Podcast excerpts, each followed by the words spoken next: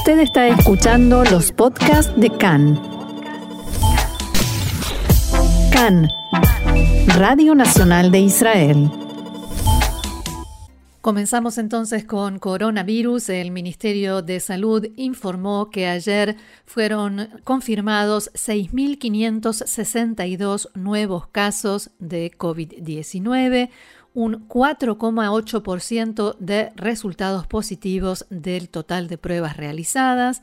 La cantidad de pacientes en estado grave no cambió desde el último reporte, siguen siendo 110.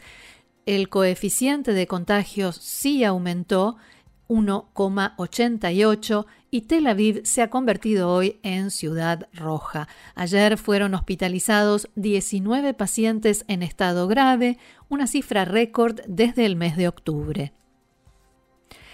En este contexto, el primer ministro Naftali Bennett convocó anoche una conferencia de prensa debido a la rápida y amplia expansión de la cepa Omicron en todo el país.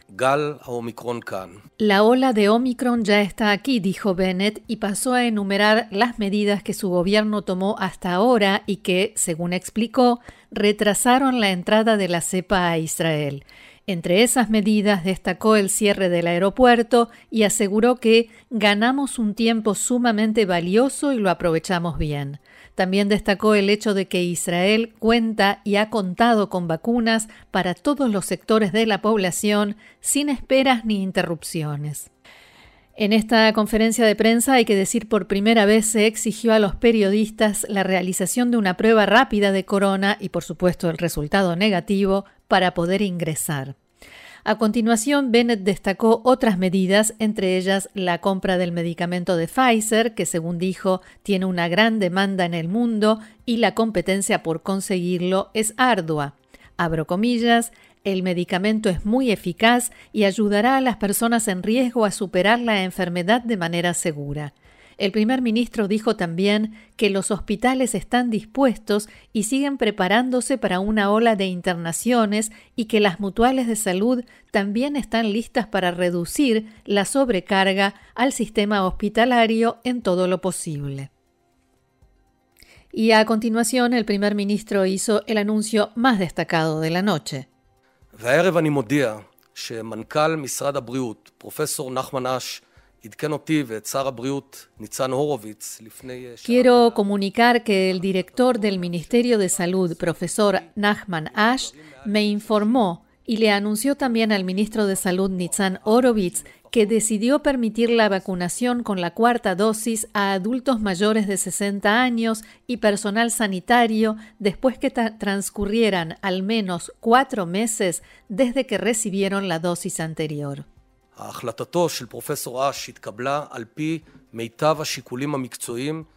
La decisión del profesor Ash se tomó en base a las mejores evaluaciones profesionales y después de asesorarse con distintos expertos. El primer ministro explicó cuál, a su entender, será el impacto de esta medida.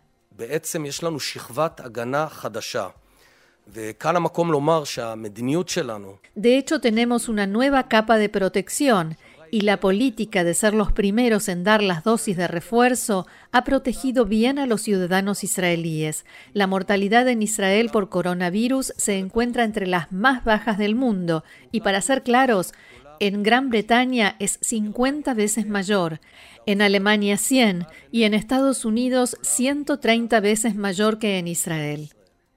Bennett advirtió que esto no debe hacer que nos quedemos conformes con la situación y de brazos cruzados y pidió en forma directa a todos los candidatos a recibir la cuarta dosis que vayan a vacunarse.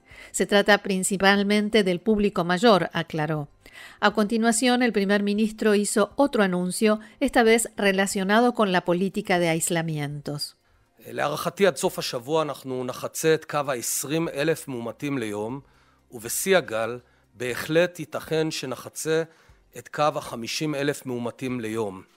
Según mi estimación, hasta el fin de semana pasaremos los 20.000 nuevos casos por día y en el pico de la ola es absolutamente posible que pasemos la línea de los 50.000 por día. Estos son números muy altos. La buena noticia es que hemos aprendido de lo que sucede en el mundo que si estás vacunado como corresponde, o sea, tres dosis los adultos y la vacuna adaptada para los niños, estás protegido en buena medida contra la posibilidad de enfermedad grave, incluso si te contagias. Esto es lo que hay que comprender. Si te contagias, pero estás correctamente vacunado, todo indica que la enfermedad no será grave.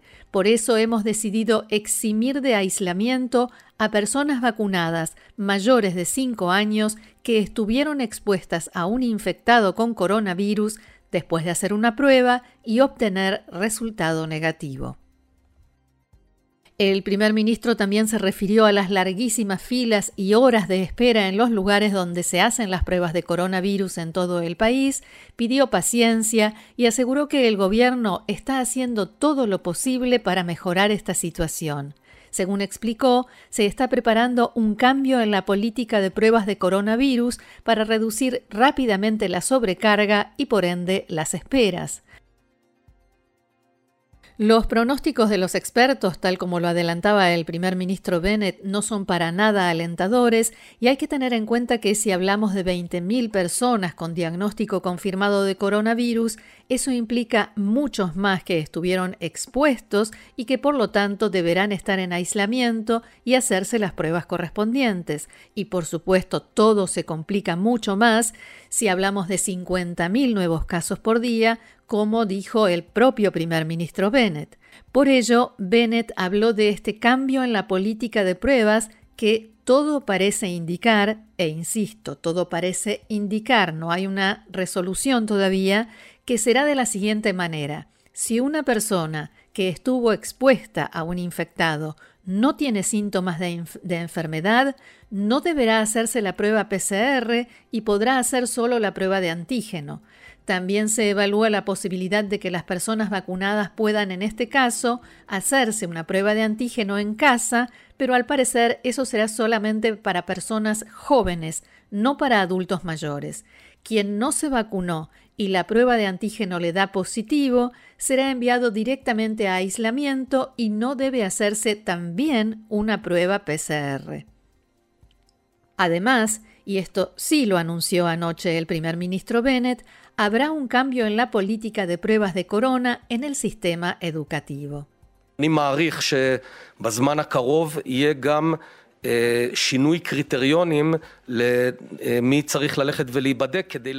Estimo que en los próximos días habrá también un cambio en los criterios sobre quién debe hacerse las pruebas de coronavirus para reducir la sobrecarga.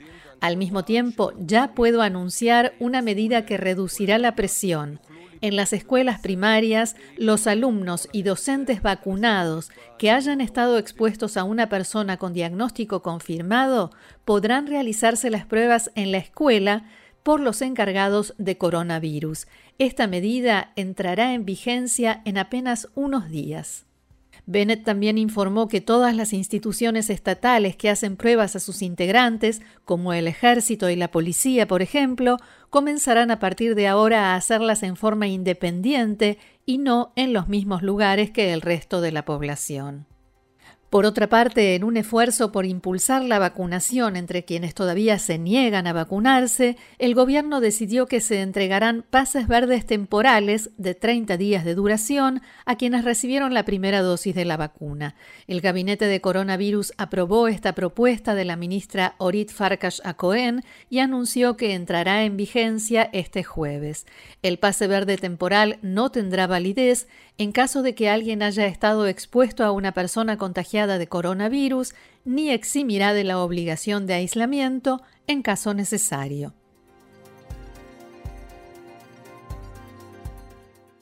Volviendo al tema de la cuarta dosis, en el hospital Sheva informaron en la tarde de ayer sobre los primeros resultados del estudio sobre este tema que se lleva a cabo allí. Todavía se esperan los resultados definitivos sobre la efectividad de la cuarta dosis, pero ya hay más claridad respecto a si es seguro aplicársela.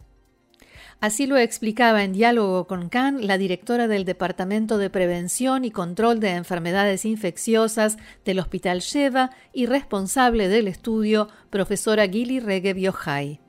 מה שאנחנו רואים זה שהתוצאות בסך הכל מאוד דומות למה שראינו במנה, אחרי המנה השלישית והשנייה.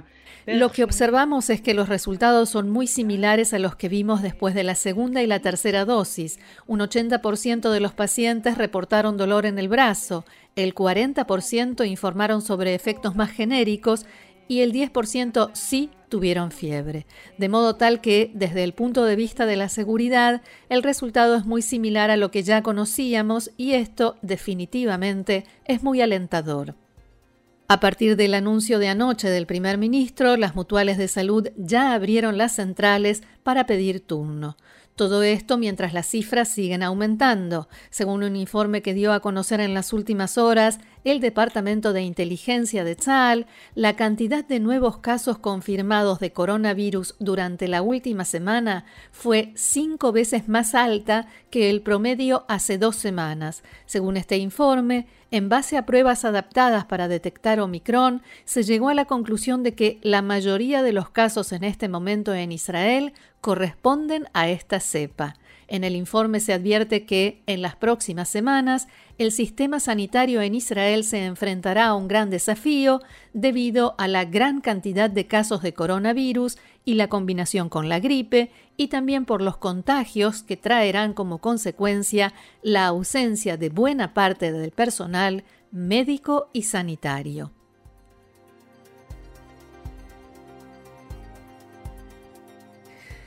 Más coronavirus, el Ministerio de Salud anunció en las últimas horas que aprobó la píldora anti-COVID de la compañía Merck, menos de dos semanas después de que la Administración de Drogas y Alimentos de Estados Unidos, FDA, autorizara el uso del medicamento.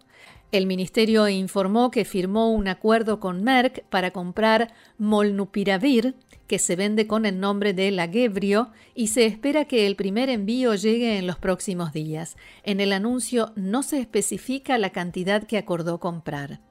Una fuente del sistema sanitario dijo a Khan que las autoridades israelíes compraron suficientes píldoras para tratar a varios miles de pacientes con la opción de adquirir más.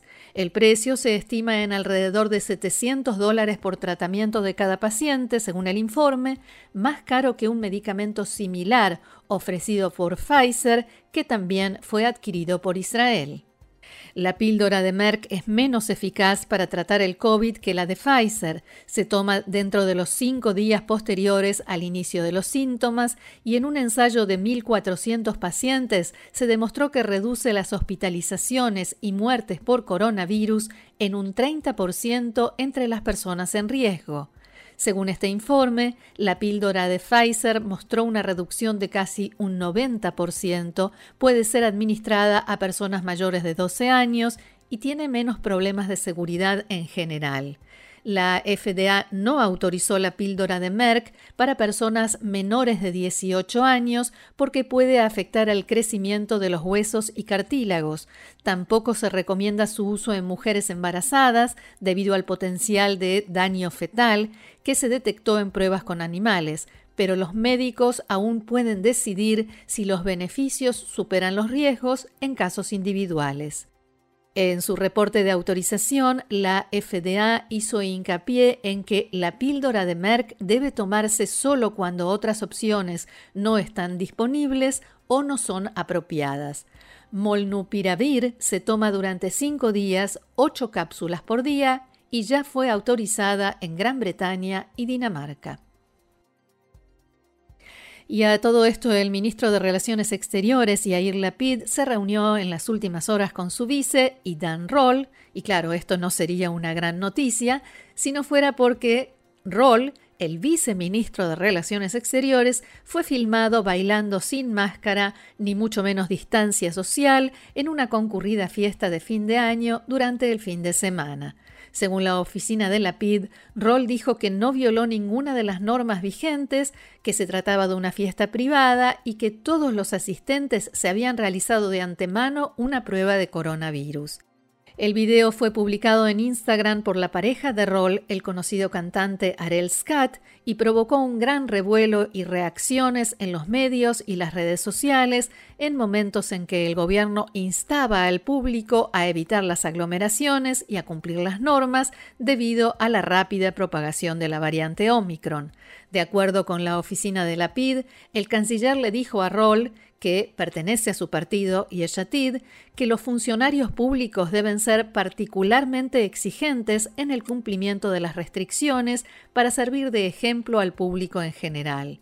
Y recordemos que este es el segundo incidente de este tipo desde que el gobierno implementó restricciones a fines de noviembre. El primero lo protagonizaron la esposa y los hijos de Naftali Bennett, que se fueron de vacaciones al extranjero días después de que el primer ministro pidiera a los israelíes que no salieran del país. Continuamos aquí en CAN, Radio Reca en español, Radio Nacional de Israel y hay más información.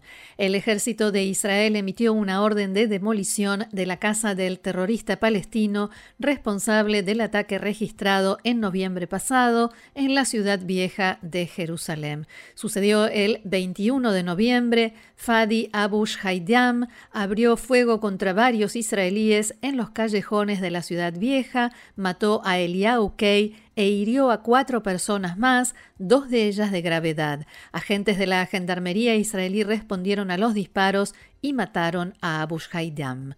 El ejército inició el proceso de demolición de la casa del terrorista en el campo de refugiados Shuafat en Jerusalén Oriental poco después del ataque. Su familia apeló la decisión ante un tribunal, pero la solicitud fue rechazada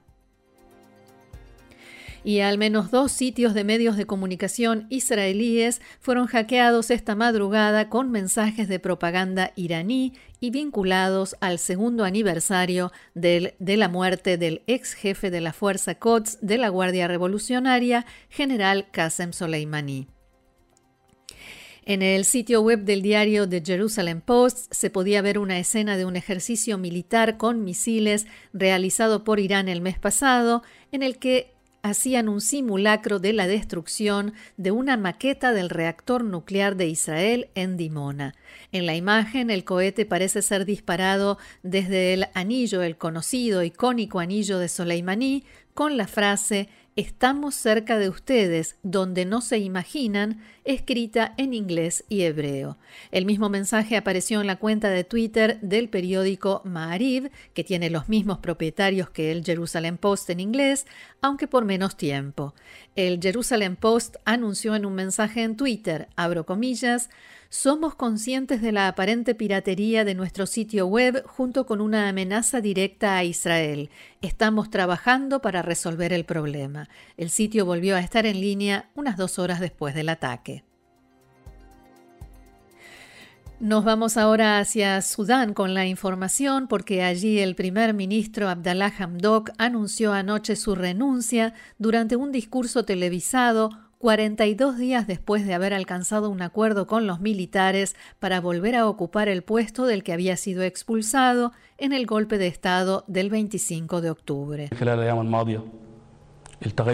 Anuncio mi dimisión del puesto de primer ministro para dejar la oportunidad a un hijo o hija de esta patria generosa para liderarla y dirigirla durante lo que queda del periodo de transición hacia un Estado civil y, y democrático, dijo Hamdok en su alocución.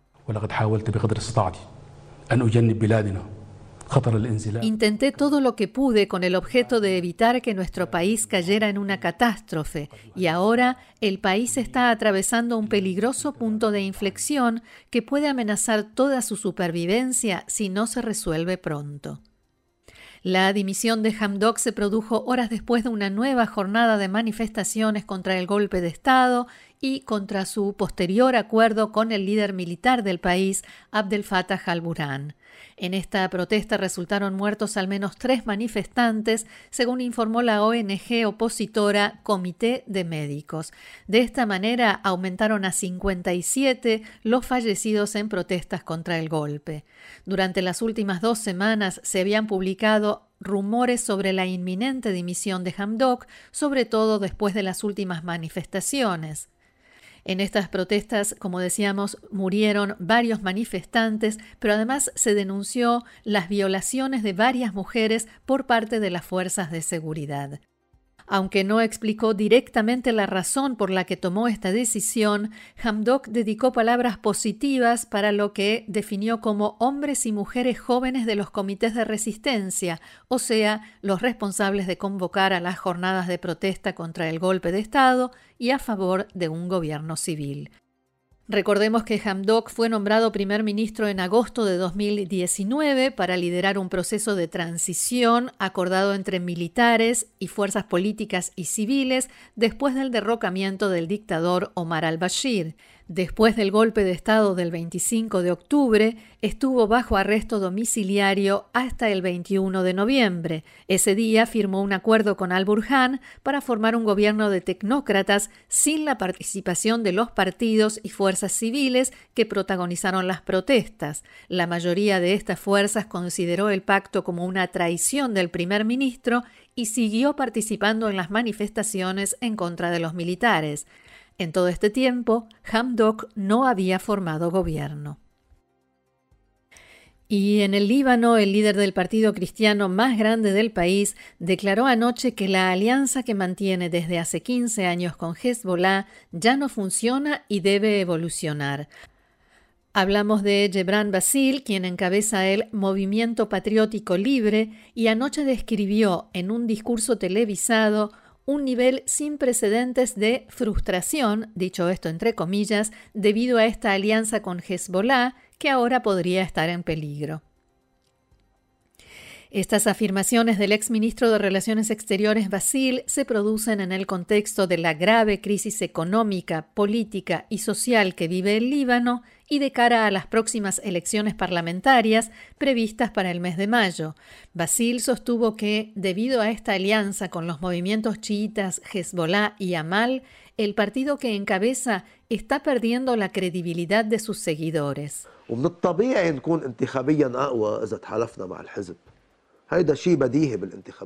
Hemos hecho nuestros cálculos y naturalmente somos más fuertes electoralmente si nos aliamos con Hezbollah. Esto es un hecho en las elecciones. Esta es la opción con mayores ganancias y la más cómoda de todas. Pero honestamente, entre ganar las elecciones y recuperarnos a nosotros mismos, nos elegimos a nosotros mismos, nuestra credibilidad y nuestra dignidad. Basil atribuyó su frustración al poderoso movimiento chiita Amal, dirigido por el presidente del Parlamento, Nabih Berri, y explicó que en los últimos meses Hezbollah ha respaldado a Amal de Berri a expensas de su propia alianza y dejando de lado los intereses del Partido Cristiano. Una noticia más antes de despedirnos, se inició la primera fase de la anunciada reforma del sistema de certificación de kashrut en Israel, que el gobierno plantea como el camino hacia una mayor competencia y el debilitamiento del monopolio del gran rabinato en este tema. La reforma, encabezada por el ministro de Asuntos Religiosos Matan Kahana, permitirá a organizaciones privadas brindar servicios de supervisión bajo fiscalización del rabinato central a partir de 2023. Recordemos que la legislación relacionada con esta reforma fue aprobada a fines de octubre por el Comité de Servicios Religiosos de la Knesset y pasó sus lecturas finales en la Knesset a principios de noviembre. En la primera etapa, que ahora ha entrado en vigencia, cualquier restaurante, tienda de alimentos y fábrica puede elegir entre todos los consejos religiosos de todo el país para darle supervisión y certificación de kashrut en lugar de solo poder utilizar su consejo local. Después de que la segunda y última etapa entre en vigencia el primero de enero de 2023, según la propuesta de Caana, se establecerán una serie de agencias privadas que puedan emitir una certificación de kashrut que actualmente solo puede ser realizada por el Rabinato Central. De todas maneras, las agencias privadas deberán mantener normas religiosas establecidas por el Gran Rabinato. La medida tiene como objetivo aumentar la competencia para reducir los costos de las empresas que buscan la certificación y así, por supuesto, el precio final del producto que pagan los consumidores. El plan propuesto incluiría también la creación de un organismo supervisor general dentro del Gran Rabinato para monitorear a las agencias privadas y asegurar que mantengan los estándares que se comprometieron a cumplir. También se permitirá que los consejos religiosos locales proporcionen certificados de kashrut, así como los rabinos de los municipios.